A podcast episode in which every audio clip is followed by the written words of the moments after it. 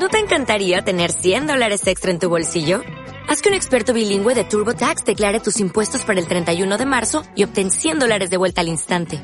Porque no importa cuáles hayan sido tus logros del año pasado, TurboTax hace que cuenten. Obtén 100 dólares de vuelta y tus impuestos con 100% de precisión. Solo con Intuit TurboTax. Debes declarar para el 31 de marzo. Crédito solo aplicable al costo de la presentación federal con TurboTax Full Service. Oferta sujeta a cambios o cancelación en cualquier momento. Salve María, el podcast católico en español de los Heraldos del Evangelio.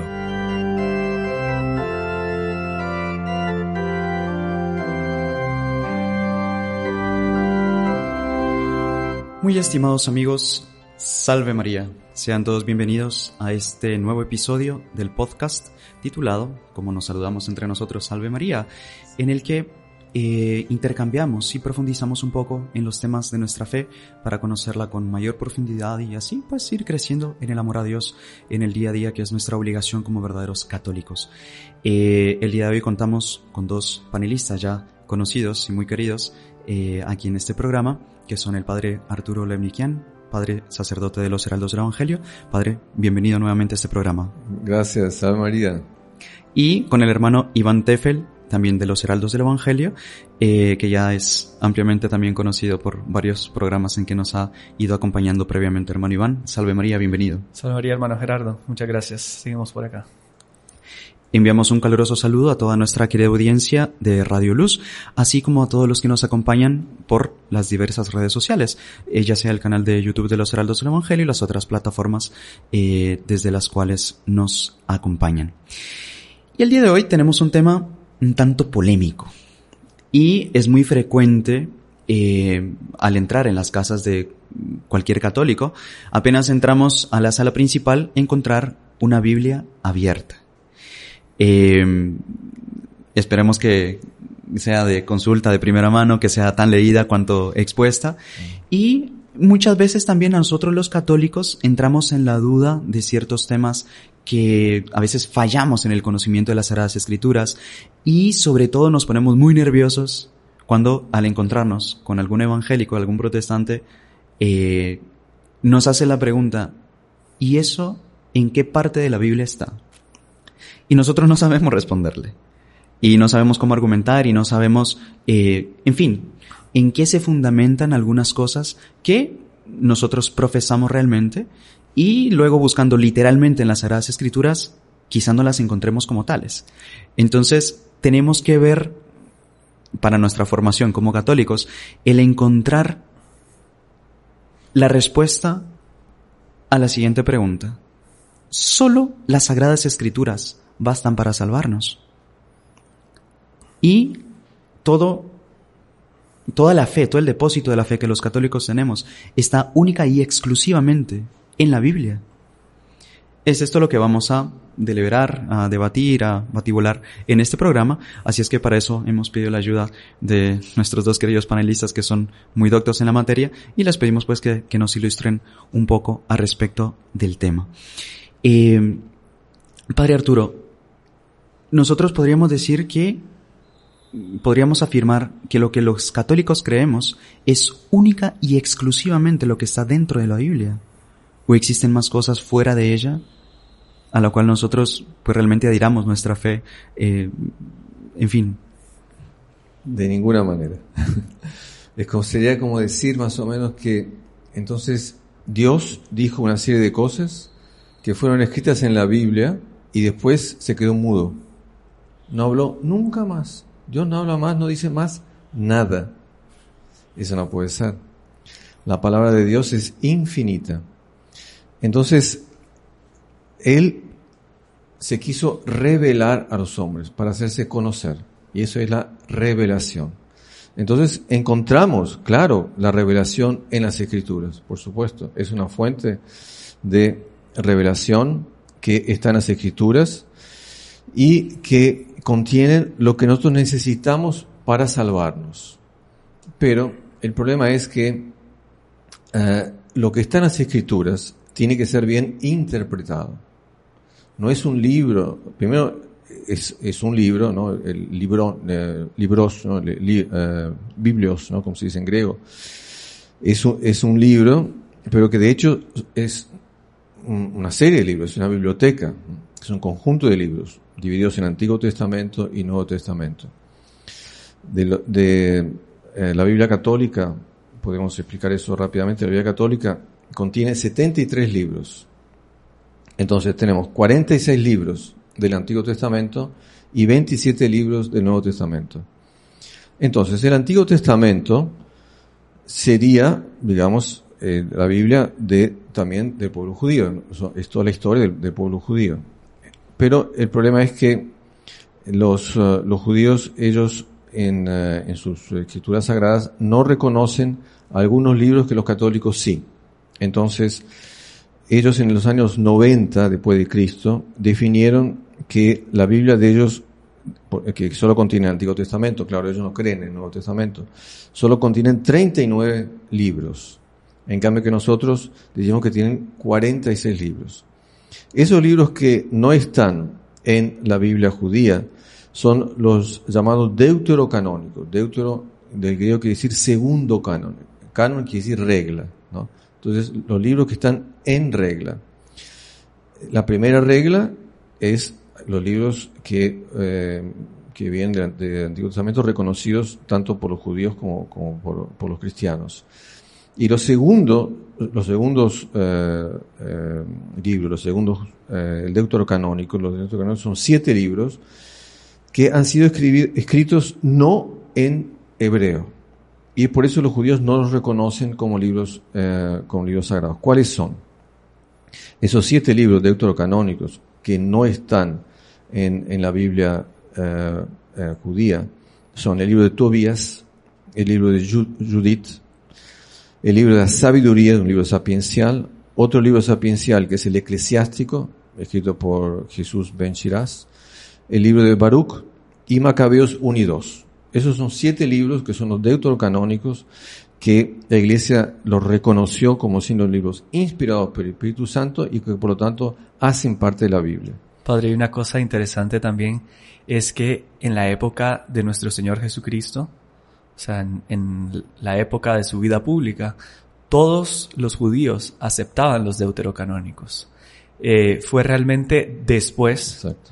Eh, posterior en el concilio de Jamnia, que usted lo citaba, eh, donde realmente los judíos decidieron quitar los libros deuterocanónicos. ¿Por qué? Porque hace muchísimas alusiones al Mesías de una manera muy explícita, como nuestro Señor Jesucristo se reveló, como nuestro Señor Jesucristo fue realmente. Entonces, es algo posterior, incluso en el propio nuestro Señor Jesucristo, los apóstoles, todas las citaciones que hay, citan a la versión, ¿verdad?, donde se aceptan los deuterocanónicos, que es la versión de la Septuaginta, ¿no?, que son la, la Biblia de los 70, que fue traducida en Alejandría, ¿verdad? Entonces, eh, usted ve como esa, ese, digamos, acto posterior, eh, después de que era algo considerado como verdadero por todo el pueblo judío, cuando la iglesia nace y la iglesia eh, comienza a, a su expansión eh, con el Espíritu Santo de una manera tan fenomenal, ahí los judíos hacen este concilio anticristiano, como ellos mismos lo dicen, para retirar esos libros. Y ellos eh, no dan esa razón, ¿no? Porque sería eh, revelar la intención de fondo, pero ellos dicen que esos libros de toros canónicos no fueron escritos en, en hebreo, fueron escritos en griego, por lo tanto no pudieron ser inspirados por, por, por Dios. ¿no? Como que Dios solo Exacto, pudiera no hablar puede- un idioma. no puede hablar otro idioma. Y, eh, pero curiosamente, es un hecho muy interesante es que esa descubierta famosa que hubo en 1947 en las famosas grutas de Qumran, ¿no? Por una coincidencia increíble, un, eh, por lo que me acuerdo, un, eh, un campesino eh, encontró, eh, no, creo que tiró unas, unas piedra, piedras, sí. ¿no? Dentro, de unas grutas que hay en la montaña, en una montaña con muchas cavidades, con muchas gru- pequeñas grutas. Y resonó algo raro. resonó de, de un ruido así eh, estridente. Entonces él fue a ver lo que había y encontró unos vasos de barro grandes que contenían papiros. Entonces no supo lo que, no sabía lo que era y se llevó uno de esos y lo llevó a la ciudad, ¿no? Y alguien vio de qué se trataba y dijo, "No, pero espera, ¿esto aquí dónde lo encontró? Entonces ahí fue que fueron a, hacer las, las búsquedas en las, en las eh, grutas de Qumran y ahí encontraron muchísimos eh, eh, vasos conteniendo textos sagrados que eh, habían sido guardados por los, um, los, Los esenios. los, lo- los por los esenios. Y entonces ahí descubrieron que descubrieron varios de estos libros deuterocanónicos. ¿En qué idioma? En hebreo. entonces quedó clarísimo que eran libros que no había ninguna razón de no considerarlos y eh, eh, inspirados por el Espíritu Santo y que la Iglesia tuvo razón cuando definió que eh, esos libros pertenecen a la revelación inspirada por el Espíritu Santo.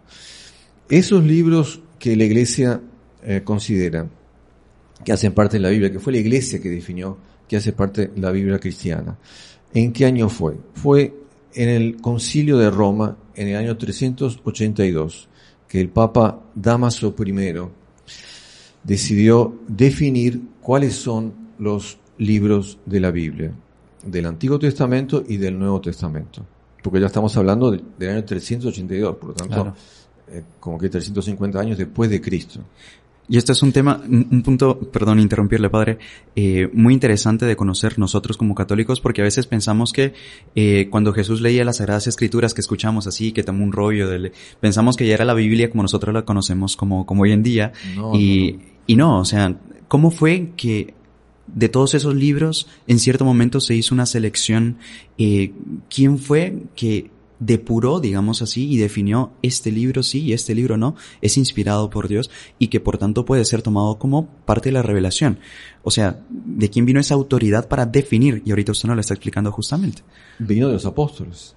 Fueron, los, los apóstoles, fue la iglesia que, eh, que, que, que fue estudiando, inspirada por el Espíritu Santo, definiendo cuáles son los textos sagrados que tienen que ser parte de nuestra Biblia. Entonces, hubo ese concilio en el año 382 en Roma, después hubo un otro concilio que también trató el mismo tema, que se llama el concilio de Hipona, del año 393, por tanto, eh, nueve años después, y después, um, seis años después, hubo un otro concilio, el concilio de, Cartago, en el año 397, que definen, terminan de definir eh, el tema de los libros sagrados. Y la Biblia se constituye, por lo tanto, de esos 73 libros, 46 libros del Antiguo Testamento, que incluyen, como, como, como dijimos, los siete libros deuterocanónicos, más los 27 libros de, eh, del Nuevo Testamento. Y de ahí nunca más se vuelve a poner en cuestión eh, si los libros son canónicos o no canónicos, porque ya una vez la iglesia eh, definiéndolo, ¿verdad? Con su magisterio, ya quedó como tal. Solo fue después con Lutero, Lutero, ¿verdad? Que volvió el problema. Estamos hablando de 1200 y pico años después, en muchos, 1200 años en que la tradición se mantuvo hasta que pues viene esta figura eh, que intenta eh, revolucionar, ¿verdad? La iglesia.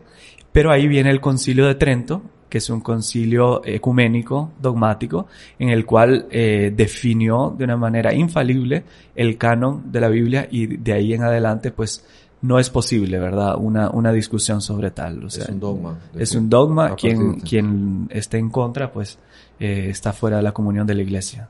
Ahí que está. Lutero es el que aparece negando a la iglesia la autoridad de definir y de explicar y de, de, re- de, de, eh, hacer conocer la doctrina de la fe en base a las escrituras. Y él dice, no, no, no, la iglesia no tiene, no tiene derecho a hacer eso. Solo escritura. La, la- la Biblia sola es lo- la, autoridad que me va a decir qué es, quién es Dios y dónde está la revelación. y no más la autoridad del magisterio de la iglesia. Por eso que él rompe con el Papa. Y lo que es completamente ilógico. Porque ¿quién es primero, el huevo o la gallina? Ahí viene la cosa. La Biblia, nosotros creemos en la iglesia, ¿por qué? Porque hay un pasaje bíblico que me dice, Pedro, tú eres piedra y sobre esta piedra edificaré mi iglesia y las puertas del infierno no prevalecerán contra ella. Sí, yo creo por eso. Pero ¿quién me dice que ese texto es verdadero? Es la iglesia. Fue la iglesia la que definió la tradición de los apóstoles, los padres de la iglesia, los concilios los que dijeron, estos son los textos. Lo que está contenido aquí adentro es verdadero y es fuente de revelación. Entonces uno ve que es necesario antes la autoridad de la tradición de la iglesia, los padres de la iglesia, antes de definir y sustentar nuestra fe en las escrituras. No, los hombres de Dios vinieron antes de lo que fue escrito que los hombres de Dios dijeron. Es obvio. Todo lo que está en la Sagrada Escritura un día fue oral. Exacto. es obvio. Por lo tanto, no podemos decir que el punto de partida es lo, escrito. No, el punto de partida no fue el escrito. El punto de partida fue lo que Dios o los hombres de Dios hablaron en nombre de Dios y revelaron a los hombres. De eso, una parte se hizo escrito y eso es la escritura. Que es fabuloso. Y San, Agustín también existe. San Agustín decía, eh, San Agustín es una figura dentro del cristianismo, digamos, de las más importantes incluso citados por, citados por algunas eh, personas que se han separado de la iglesia, lo, igual lo citan, pero no les gusta citar una frase de él que eh, dice, yo no creo en los evangelios por la escritura en sí, sino por la autoridad de la iglesia que me manda a creerlos. Y partiendo de eso, también en la época de, Lutero, Lutero viene a quitar algunos libros del Nuevo Testamento, ¿verdad? Él ahí sí de una manera eh, completamente libertina comenzó a quitar, rasgar, digamos, lo que le convenía, lo quitaba y lo que no le convenía. No hay, no tiene una razón lógica eh, la explicación de él de por qué sacó, a tal punto que la mayoría de las sectas protestantes después de Lutero volvieron a la definición del concilio de Roma, de Hipona y de Cartago. Porque dijeron, bueno, en eso se equivocó Lutero, o sea, ni fueron seguidores de su propio padre, digamos. Exactamente. Entonces. Exacto. Y en ese sentido también Lutero, eh, ya que nos lo menciona ahora el, hermano Iván, eh, él vino a dar una especie de libertad de la persona en cuanto a la interpretación de las Sagradas Escrituras. Eh, es decir, lo que yo entienda, lo que yo sienta que Dios me dice en el fondo del corazón, eso es lo que significa realmente. Y me parece que aquí es interesante uno tener claro eh, cuál es la verdadera interpretación de la Biblia, quién tiene la autoridad para interpretar correctamente las Sagradas Escrituras y a, a dónde nosotros nos debemos abocar para encontrar esta verdad. Porque muchas veces nuestra misma falta, nuestras mismas miserias, nuestra misma ignorancia nos llevan a entender mal cosas que son muy claras que cuando nos las explican uno dice, ah, ahora entiendo. Pero que uno debe también saber reconocer cuál es la fuente eh, de la cual nosotros debemos beber esa verdad, esa verdadera interpretación de las Sagradas Escrituras. Eh, absolutamente. El, Código de Derecho Canónico, el Código 825, justamente habla sobre ese punto porque eh, el código va a decir si, si se puede o no publicar un texto eh, sagrado. O sea, eh, y que quién va a, permitir que un texto sea publicado y cómo. Entonces, dice que solo se puede publicar con aprobación de la Santa Sede. Quiere decir, que es la autoridad de Pedro que eh, tiene el, el, poder de definir si esto corresponde primero o no a, a las escrituras. Y segundo, que tiene que ser editado con las, um, las notas aclaratorias necesarias y suficientes. Por lo tanto, no basta la escritura solita, mm. sino que es necesario que tengan las notas necesarias y suficientes para que la gente entienda de qué se trata. Porque si no, ah, eh, se puede fácilmente interpretar de forma equivocada textos sagrados complicados que eh, han sido han sido dictados, han sido dichos en ciertas épocas históricas, en un contexto histórico y literario completamente diferente de nuestros días. Entonces, las escrituras solas no bastan, necesita alguien que me las explique. Y de ahí que tenemos aquel pasaje famoso de, de, aquel eh, de, mm, del diácono eh, Felipe, que estaba con, eh, con aquel... el eunuco. el eunuco de, de, Etiopía. El etíope, exactamente. Entonces, él estaba justamente leyendo la escritura. Él estaba, él estaba, ¿no? estaba leyendo la escritura creo que estaba leyendo un pasaje de Isaías. Y entonces ahí eh, Felipe, inspirado por el Espíritu Santo, se aproxima de él y le pregunta, ¿estás entendiendo lo que estás leyendo? Y el otro le dice, no, no estoy entendiendo nada. ¿A qué se refiere? ¿Cómo voy a entender si no hay quien me explique? Exactamente. o sea, necesitaba Necesitaba la explicación. Lo que, lo que, prueba que solo la escritura no le bastaba. Entonces, Felipe eh, se sube en, la carroza de él y le va explicando. Y ahí con la explicación, ahí comienza a entender y se queda tan contento que dice, ¿qué me impide a ser bautizado? Diga, dígame. Y Felipe dice, no, nada, si tiene fe. Y en ese mismo momento lo bautizó y desapareció. Fue llevado por el Espíritu Santo Así como el Espíritu Santo inspira a los agiógrafos, que son los escritores sagrados, eh, para que ellos sepan lo que tienen que escribir, así también el Espíritu Santo, Él ilumina a quienes tienen la autoridad para hacerlo, a quienes han sido eh, puestos por la jerarquía de la iglesia, personas que tienen que tener un estudio profundo sobre la Biblia para poder también interpretarla. Porque, eh, como decía el, el, padre Arturo, hay ciertas partes de la Biblia que se entienden a primera y cualquiera lo puede hacer, pero hay otras partes que no. Y hay criterios para poder eh, interpretarla. No sé si han visto, hay gente que intenta agarrar frases eh, desligadas, ¿verdad? Voy a agarrar esta frase y esta frase me va a decir lo que yo tengo que hacer. A veces pasa que estoy deprimido, entonces voy a agarrar una frase de la escritura que me va a decir lo que tengo que hacer, ¿verdad? Entonces abren la, la Biblia en cualquier lugar y a veces están deprimidos y, y ven el pasaje de la escritura donde habla que Judas se colgó. Entonces, como que no les sirvió de mucho, ¿verdad? Más bien se van a desanimar. Entonces, la Biblia no es un libro de azar, no es un libro de frases así como de Confucio, de que voy a agarrar esta frase. No, no, no. La Biblia tiene todo un contexto, tiene, hay que leerla en función de qué, sobre todo, de la venida de nuestro Señor Jesucristo. Si uno no ve la Biblia, cualquier parte de ella, en función del Mesías, en función del centro de la revelación y de la historia, que es nuestro Señor Jesucristo, que es la redención, se quiebra las piernas, no, no logra eh, llegar a una interpretación. Y yo creo que tal vez eh, en la próxima parte del programa podemos hablar un poquito más de esa parte de la interpretación, ¿no? Sí.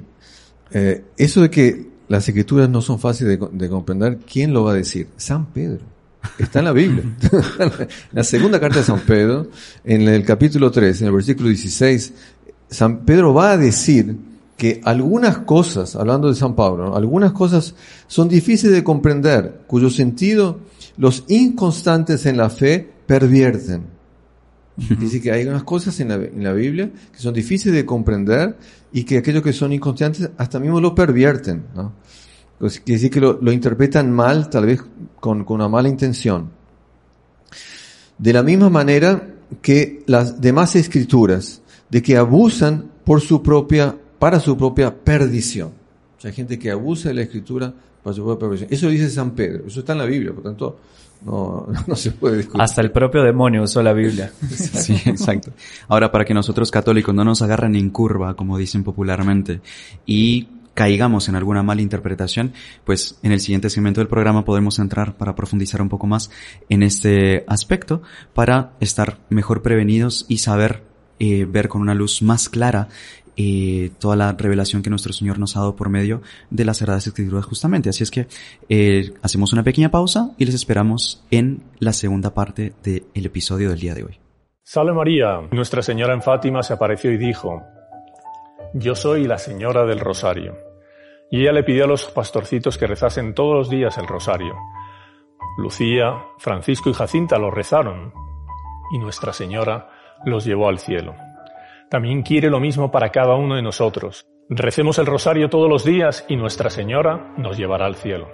La bendición de Dios Todopoderoso, Padre, Hijo y Espíritu Santo, descienda sobre vosotros.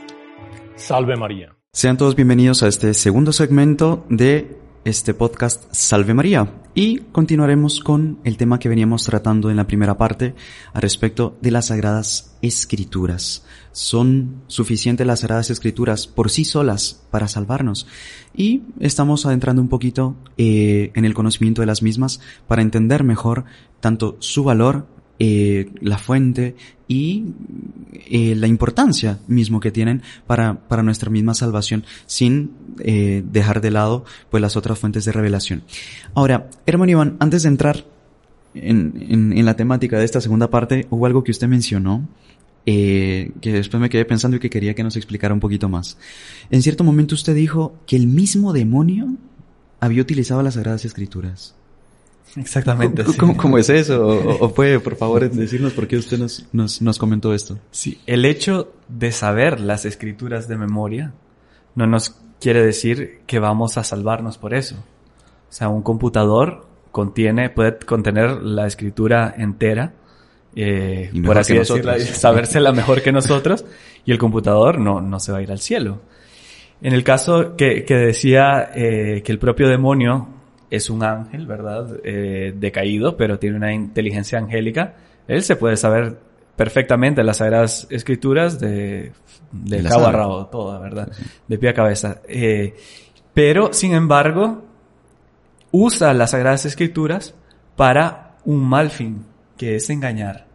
El demonio es el padre de la mentira y cuando él usa las Sagradas Escrituras es justamente con el deseo de engañar vemos como ya desde Adán y Eva, él usa argumentos que parecen verdaderos para irlos enrollando, ¿verdad?, en el mal y hacerlos caer. En el caso eh, de que el demonio cita la pro las propias escrituras, es en las tentaciones en el desierto, ¿verdad? Cuando él está tentando a nuestro Señor Jesucristo, él le dice ciertos eh, pasajes de las escrituras para quererlo convencer como si era posible, imagínense, convencer al propio Dios de cometer unos pecados. Y nuestro Señor también le refuta eh, con las Sagradas Escrituras, ¿verdad?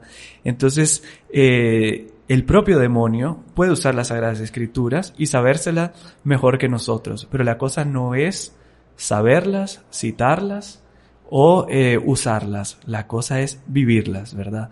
Y eh, por eso eh, esa pregunta inicial que nos hicimos que si las Sagradas Escrituras son lo único necesario, son suficientes para nuestra salvación, eso tiene que darle eh, claro a todas las personas que nos están acompañando que no, las Sagradas Escrituras en cuanto letra, eh, la letra es muerta, el espíritu es el que vivifica.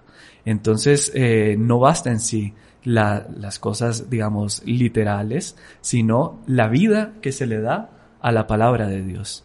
Entonces ese era un punto que, claro. que, que, que, porque muchas veces quedamos intimidados, eso, personas que se saben, se las saben así, se saben una, algunas frases, ¿verdad? Y, y, y, y, las repiten como papagayos, pero a veces pensamos, no, ellos, el demonio también se sabe las frases y, y no, no por eso va a ser más o menos, ni por eso es que se va a salvar, ¿verdad?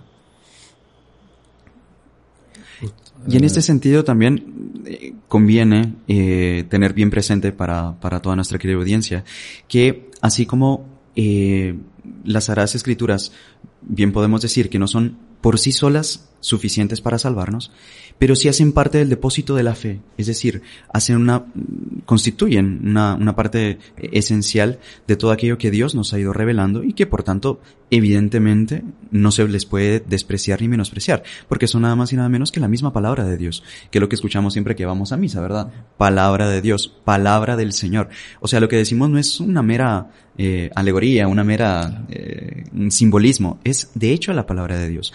Y se debe tener eh, así como tenemos cuidado de que no caiga ninguna partícula eh, de nuestro Señor sacramentado al suelo, también nosotros debemos tener el cuidado y el cariño de que ninguna palabra de Dios caiga por tierra eh, y sea infructífera en nuestras almas.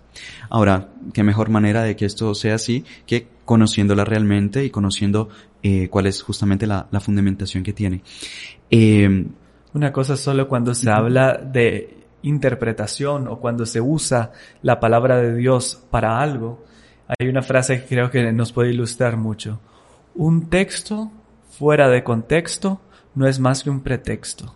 O sea, si nosotros agarramos un texto de la escritura y lo sacamos del contexto en general, es un pretexto que estamos usando para un egoísmo o para alguna otra cosa, ¿verdad? Con eh, una inclinación, ¿verdad? Eh, equivocada. Entonces, eh, eso es muy importante tenerlo en cuenta también que, eh, como decíamos al inicio, las Sagradas Escrituras no pueden ser interpretadas por cualquier persona, en primer lugar. Hay que tener un conocimiento de toda la Escritura, del Génesis al Apocalipsis, porque yo no puedo agarrar un texto fuera de contexto. Fuera de contexto tanto de para quién fue escrito esto, ¿verdad? Porque fue escrito obviamente para toda la posteridad, pero eh, inmediatamente fue escrito para el pueblo judío, fue escrito para los paganos que se estaban convirtiendo en el Nuevo Testamento. Siempre había una, eh, una digamos, eh, razón de poner las cosas. Después hay que ver ciertas figuras literarias, ya sea del hebreo, ya sea del griego.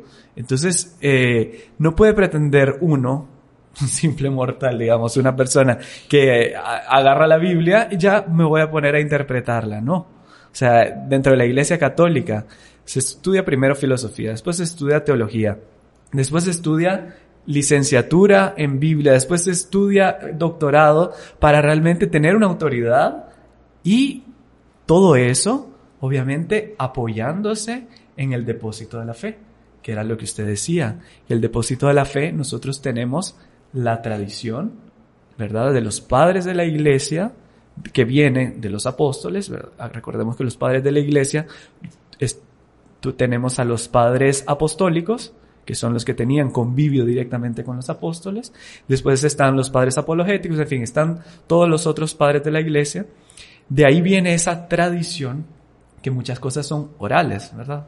No, muchas cosas no se escribieron, fueron pasando de generación en generación, obviamente guiados por el Espíritu Santo. Y después está el magisterio de la iglesia, que son las definiciones dogmáticas que se han ido haciendo a través del magisterio ordinario o extraordinario, que, en fin, no vamos a entrar mucho en eso, pero son a través de los concilios, de las constituciones dogmáticas, de las encíclicas, ¿verdad? Es todo eso va eh, siendo el depósito de la fe y siendo la base para poder interpretar las Sagradas Escrituras de una manera correcta. Por tanto, resumiendo, decimos que el depósito de la fe está constituido por las Sagradas Escrituras, el magisterio de la Iglesia y la tradición apostólica, para tener un, apañado, un apañado general. Ah. Ahora, en las mismas Sagradas Escrituras eh, nos advierten, ustedes lo mencionaban anteriormente, eh, em, el cuidado que hay que tener al, leerlas, ¿no? Al, leerse. Yo creo que incluso en, la carta a los tesalonicenses algo mencionaban también, eh, que, estaban justo aquí antes de la, de, salir al aire, mencionaban, eh, en cuanto al cuidado en el momento de interpretar, eh, ustedes bien mencionaban las figuras eh, literarias que existen dentro de las Sagradas Escrituras también. Es interesante, tal vez, sin profundizar, pero por lo menos tener como que un abanico general eh, de qué es lo que la Santa Iglesia ha venido transmitiendo, los sentidos exactamente. Pero yo creo que también sería interesante, eh, la estamos hablando, de, que está diciendo el hermano Gerardo, la segunda carta de San Pedro, ¿verdad? donde va a dejar como la regla de oro para poder interpretar la- las escrituras, padre. No sé si usted Sí. la, San Pedro es muy claro. ahí que tiene. En la segunda carta, en, en el, eh, en el capítulo 1, la segunda carta de San Pedro, versículo 20 dice, bien entendido, ante todas cosas, que ninguna profecía de la Escritura se declara por interpretación privada. O sea, ningún trecho de la Escritura se puede interpretar privadamente, tiene que ser interpretado a la luz de- del conjunto de las Escrituras. Y de hecho, eh, si bien la Biblia es un conjunto de libros, pero no es un conjunto de libros desconexo. Y es por eso que es llamado el libro, a pesar de ser los libros. Y se usa eso en, en- en- en dos sentidos, porque eh, eh, son, son muchos libros, son 73 libros, ¿no? Pero hacen parte como si fuese un libro, porque todo tiene que ser interpretado en el sentido de, genérico de, la Biblia, o sea, en, el sentido de, de, de la revelación, de lo que la Biblia está revelando, y no podemos eh, poner un trecho de la Biblia en contradicción con otra parte de la Biblia, porque eso, Claro. eso sería obviamente una pésima interpretación, una interpretación errada, y que de hecho la Biblia no es contradictoria, no hay ninguna Nunca. contradicción. Es, eh, es, es una palabra de Dios, es la palabra de Dios. ¿Qué palabra es? La segunda persona de la Santísima Trinidad. Es la palabra de Dios, o sea, es una persona. Y por lo tanto, tiene que ser interpretada en, en el, en el contexto de la Biblia, como decía el, el hermano Iván recientemente. Y, pero hay un trecho de la carta a Timoteo que nuestros hermanos protestantes les encanta eh, mencionar y eh, que quieren eh, decir que aquí está la prueba, ¿no? en, un, en, un, en un trecho de la carta de San Pablo a Timoteo, aquí está la prueba de que las Sagradas Escrituras bastan para salvarnos. ¿no? Vamos a leerlo y después lo comentamos. Dice así, toda escritura inspirada de Dios es propia para enseñar, para convencer, para corregir a los pecadores, para dirigir a los buenos en la justicia o virtud. O sea, la escritura sirve para eso. ¿no? En fin, para que el hombre de Dios o el cristiano, dice San Pablo, sea perfecto y esté apercebido para toda obra buena, para todo apostolado. Para toda obra buena le basta la escritura. Claro, claro que eh, la escritura es eh, obviamente un elemento fundamental para explicar la palabra de Dios. Pero, como decíamos recién, no basta solo la escritura, tiene que ser bien interpretada. Sin la interpretación, la escritura no le va a revelar a la persona eh, quién es Dios.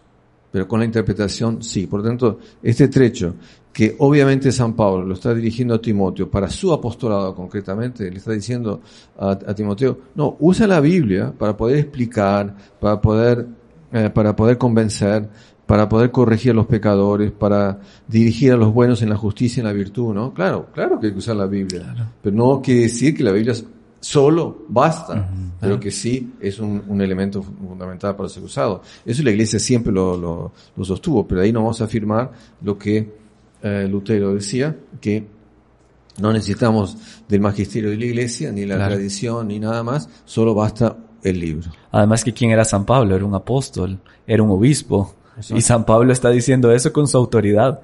Eso quedó escrito. Pero cuántas cosas que dijo San Pablo no quedarán escritas y, pero van con ese mismo espíritu. O sea, eh, si uno no puede desligar una cosa de la otra y a veces eh, entran, eh, se entra en un fundamentalismo en el cual eh, es, digamos, si uno estudia un poco y uno se da cuenta de que la- son argumentos muy fáciles de refutar. Pero muchas veces nosotros nos intimidamos eh, primero por la falta de conocimiento, o sea, es importante que todo católico tenga por lo menos nociones básicas de la Biblia, porque sí, la Biblia es importantísima. Que tenga una Biblia en su casa, Que tenga una ¿no? Biblia en su casa. que, pero cuidado con eso, con no querer leer la Biblia a la luz de su propia voluntad, de sus propia forma de pensar las cosas, ¿verdad? Porque ahí comienza el desastre. Cuando el católico intenta, se siente como, ah, yo ya entiendo la Biblia, entonces yo comienzo a interpretarla y, viene un amigo, mira, eh, es, la interpretación de este pasaje es esta. En el fondo, ¿qué es? Es orgullo. Es querer uno mismo ser eh, el pontífice de, de, su propia, de su propia religión, podemos decir. Y por eso se van fundando tantas y tantas sectas, porque nadie quiere aceptar la opinión del otro, sino quiere tener una propia interpretación. Y es interesante, ustedes también mencionaban previamente cuánto nuestro Señor, si uno se pone a pensar, ¿cuál de todos los libros que están en la Biblia fue escrito directamente por nuestro Señor Jesucristo? Los evangelios hablan de Él, pero que Él haya escrito de puño y letra. O sea, nuestro Señor no quiso dejar nada escrito, porque lo que Él, lo que a Él interesaba, lo que Él quería, era dejar, como bien mencionaba el hermano Iván, ese espíritu, ese modo de vida católico, cristiano verdaderamente, que debería ser sustentado y alimentado por las Sagradas Escrituras, claro que sí, pero que lo que importa sobre todo es traducir todo lo que está en letra en la vida de cada cristiano. Y eso es lo que va a importar y lo que en realidad como que va a dar el valor y ahí se va a ver el fruto verdadero de lo que yo cogí de las Sagradas Escrituras. Y eso es importante también nosotros eh, tenerlo tenerlo presente, eh, vivirlo continuamente para no cerrarnos a esa visión, como ustedes bien decían, de que solo la letra, por el simple hecho de yo memorizar ciertos pasajes, eh, ya será, pues, suficiente para, para mi salvación, ¿no? Eh, Exactamente. Eh, o sea, Jesucristo no fundó su iglesia sobre un libro. Él no dijo, no, este es el libro sobre el cual fundo mi iglesia. No. Dijo, esta es la piedra. O sea, sobre una persona él fundó. Y sobre un conjunto de personas, claro, pero, eh, cuyo, cuya cabeza era Pedro. Entonces, él quiso fundar su iglesia sobre una persona. Y es a través de esa, de esa persona y, por supuesto, las otras personas en unión con él, que el Espíritu eh, Santo va a hablar a través de los siglos hasta el fin del mundo para todos los hombres. Va a hablar a través de la iglesia, de esa institución, de esa piedra fundamental. Y decir que los católicos también no conocen la Biblia es solo ir a misa. o sea, es ir a misa y saber que la primera parte de la Santa Misa es la liturgia de la palabra, donde se leen los días de semana una lectura, un salmo y el evangelio. Los domingos se leen dos lecturas, una del Antiguo Testamento, una del Nuevo Testamento, y sabemos que todo el ciclo de eh, la liturgia católica se lee prácticamente toda la Biblia. O sea, un católico que eh, asiste a misa, durante seis años, por ejemplo, tres años, el año A y B, ¿verdad? Durante seis años ya va a haber leído la Biblia entera, va a haber conocido la Biblia entera y también saber que la interpretación que se da en una homilía eh, es, digamos, hay casos y casos, ¿verdad? No, no vamos a decir que siempre es perfecta, pero un sacerdote bien formado, que tenga piedad, que tenga rectitud de alma, va a dar la interpretación correcta a las Sagradas Escrituras. Que uno va a tener una, un mayor verbo, va a tener una mayor, eh, digamos, eh, belleza a la hora de, de, explicarlo, puede ser, puede ser que uno sea más sencillo, otro no. Pero si ellos tienen la rectitud y tienen la formación, van a tener realmente la interpretación correcta para poder explicar al pueblo de Dios, ¿verdad?, las Sagradas Escrituras. Entonces, es importante tener la Biblia, pero no quedarse con la Biblia en casa, sino ir a la iglesia para leerla en conjunto con nuestros pastores, ¿verdad? Por supuesto. Y, es bueno recordar a nuestros hermanos protestantes que también, si no fuese por la iglesia, no tendríamos la Biblia. Porque quien preservó la Biblia fue la iglesia católica apostólica romana. La iglesia fue quien preservó desde el comienzo que preservó las escrituras. Entonces no se le puede acusar a la iglesia em, en base de algo que justamente ella hizo, ¿no? No se puede acusar a la iglesia de no seguir las escrituras cuando fue la propia iglesia que, preservó las escrituras y que las explica, eh, como estamos diciendo recién, las explica todos los domingos y, en unos lugares todos los días de semana, ¿no? Se explica la palabra de Dios como Jesús hizo en, la sinagoga eh, de Cafarnaún, que él mismo eh, Nazaret, que él mismo explicaba los textos eh, del Antiguo Testamento.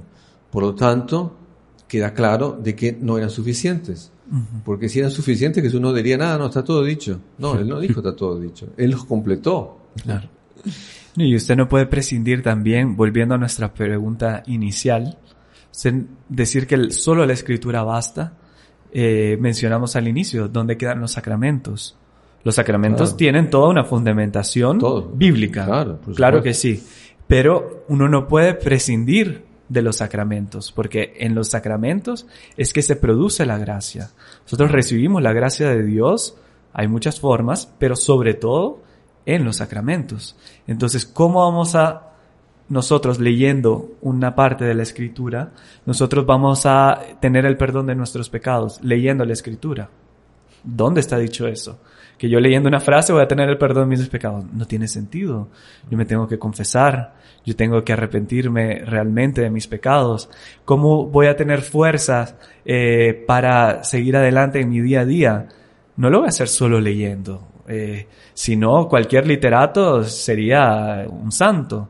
No, no, yo tengo que ir a misa, tengo que comulgar, en fin, tengo que recibir la confirmación para tener esa fortaleza. Y así todos los sacramentos son indispensables también para la salvación. Y nuestro Señor, eh, cuando habla de, de un sacra de algo necesario para la salvación, Él habla de la Eucaristía. En ningún momento habla de las Sagradas Escrituras como siendo algo único. No, no, para, por el contrario. Nuestro Señor habla mucho más de la Eucaristía, habla más del bautismo, habla más de... ¿Por qué? Porque la escritura en realidad es lo que va a dar un sustento a todo lo otro, ¿verdad? Pero en realidad el Espíritu, la gracia, es lo que me va a llevar a la salvación. Y la Iglesia Católica es la única que realmente hace aquello que Jesús eh, dijo cuando digo hagan esto en memoria de mí. Exacto. ahí, eh, o sea, la Santa Misa tiene tres partes. Tiene la, primera parte que era la liturgia penitencial, el, periodo de perdón. La segunda parte que era la liturgia de la palabra, en la cual somos iluminados por la palabra de Dios y la aplicamos a nuestro contexto actual. Y la tercera parte, que es la, más importante de todas, que los protestantes omiten en, sus eh, celebraciones eh, dominicales, que es justamente la liturgia de la Eucaristía en la cual nosotros vamos a poner en práctica todo lo que Jesús nos dijo. Y vamos a, realizar eh, y a renovar el misterio de nuestra redención, que es para, para, para lo que Jesús vino al mundo, Él vino para redimirnos. Si nosotros nos limitamos apenas a la palabra de, Dios y no tenemos la parte de la misa que es la Eucaristía, entonces le estamos sacando eh, la, mejor parte, digamos, de, nuestra salvación, la mejor parte de lo que Jesús vino a hacer al mundo, que es la redención eh, y que nosotros eh, renovamos la redención y, todos los méritos de del sacrificio incruento de la cruz que se renueva en la Santa Misa, en la tercera parte, y ahí llegamos en la comunión a la máxima unión posible con Dios que es la unión, la común unión, en el cual Dios se hace hombre y, eh, y, penetra en cada uno de nosotros, nos unimos con, Dios. Ese es el, el, punto máximo de la misa, por tanto, eh, es el punto máximo de todo aquello que Jesús vino a hacer al mundo. Por tanto, nosotros como católicos debemos tener esa certeza y esa tranquilidad de, por más que nos vengan a dar citaciones a la puerta de nuestra casa, saber que el libro que la persona que gentilmente está viniendo a visitarme un sábado, un domingo por la mañana, quien le dio la autoridad a ese libro que tiene bajo el brazo fue mi iglesia católica. Exacto. Y el momento de en lugar de yo titubear en ese momento, de estar tranquilo. Quien tiene la verdad es la única iglesia verdadera, la iglesia que fundó nuestro Señor Jesucristo y está ahí mismo escrito en las Sagradas Escrituras. Así es que esa es la tranquilidad también. Evidentemente nosotros como católicos debemos profundizar cada vez más en el conocimiento de las Sagradas Escrituras. Que pena el Padre tenía bastante materia ahí preparada al respecto, pero ya se nos acabó el tiempo del segundo segmento. pero yo creo, Padre, no, no, no bote esas hojitas porque las vamos a utilizar en los siguientes, en los siguientes episodios del podcast al, a los cuales desde ya quedan cordialmente invitados, para seguir profundizando cada vez más en el conocimiento de las Sagradas Escrituras, porque si bien que ya nos quedó claro que no son lo único que necesitamos para salvarnos, también constituyen una, una parte eh, importantísima para eh, nuestra salvación. Así es que eh, una vez que ya colocamos en equilibrio este punto, luego ya podemos entrar a ver un poco más con profundidad toda la riqueza que está contenida en las Sagradas Escrituras. Así es que, Padre Arturo, hermano Iván, muchísimas gracias de verdad por su compañía, por compartir todos estos conocimientos. Eh, les esperamos, quedan desde ya citados para el próximo programa. Y a toda nuestra querida audiencia le mandamos un caluroso saludo, esperándoles también en el siguiente episodio de este podcast. Salve María. Salve les esperamos. Salve María. Salve María.